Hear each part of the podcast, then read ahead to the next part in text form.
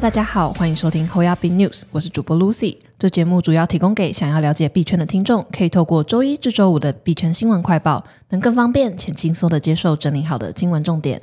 今天是九月十三，天气一直在下雨。现在进入新闻快报。第一则新闻：严防加密货币洗钱，金管会紧盯交易所完成法遵声明。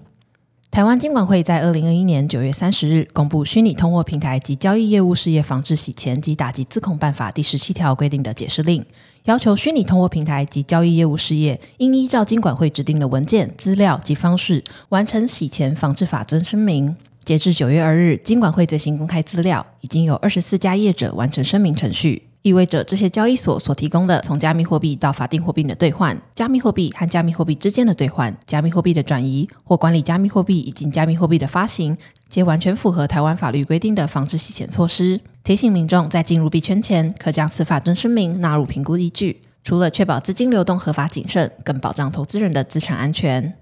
下一则新闻：币圈梭哈大哥 MicroStrategy 又出手，为买比特币计划发售五亿美元股票。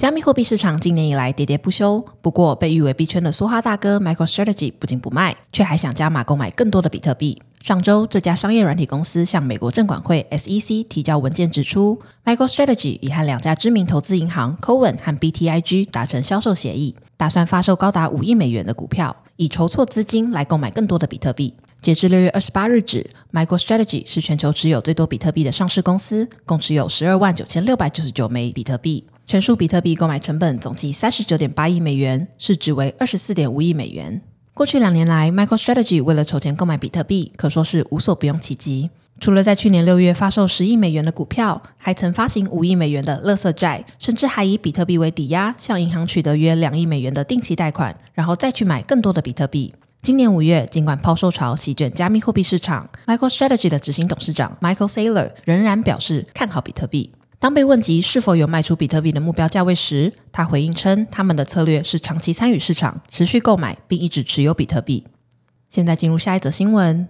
喝咖啡就能获得 NFT，星巴克将推 Web 三平台 Starbucks Odyssey。咖啡龙头星巴克在九月十二日晚间宣布，将于今年稍晚推出将会员奖励机制新里程 Starbucks Rewards 与 NFT 相结合的 Web 三平台 Starbucks Odyssey。允许其客户赚取和购买数位资产，从而解锁独家体验和奖励，成为首批将 NFT 与会员计划结合的大型企业之一。据悉，平台将由以太坊扩容方案 Polygon 提供支援，以降低可能的昂贵链上交易成本。据官方说明，未来会员可以参与 Starbucks Odyssey 提供给用户的系列活动，并获得可收藏的数位 NFT 当做奖励。同时，还可以透过 Starbucks Odyssey 内置的市场购买限量 NFT，以解锁独家福利。此外，官方解释说，这些 NFT 可使用信用卡或金融卡购买，不需要额外的加密货币钱包。星巴克认为，通过降低进入门槛，将使消费者更容易参与 Web 三体验。下一则新闻，SBF 再出手，FTX Ventures 将收购天桥资本三十 percent 的股权。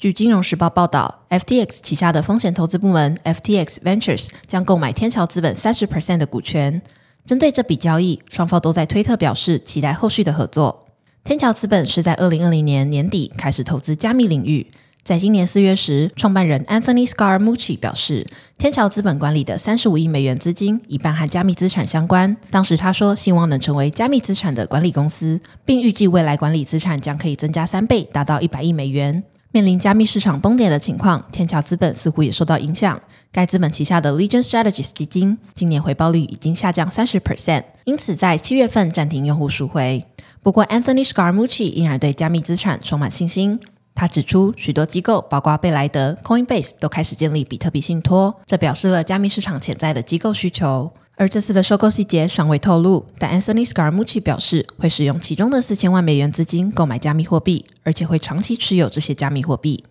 今天的新闻快报就到这边结束了。若听众有什么国内外的新闻或消息，希望我们可以帮忙阅读，可以在下方留言分享。感谢您收听今天的 Hoya Big News，我是 Lucy，我们明天空中再见，拜拜。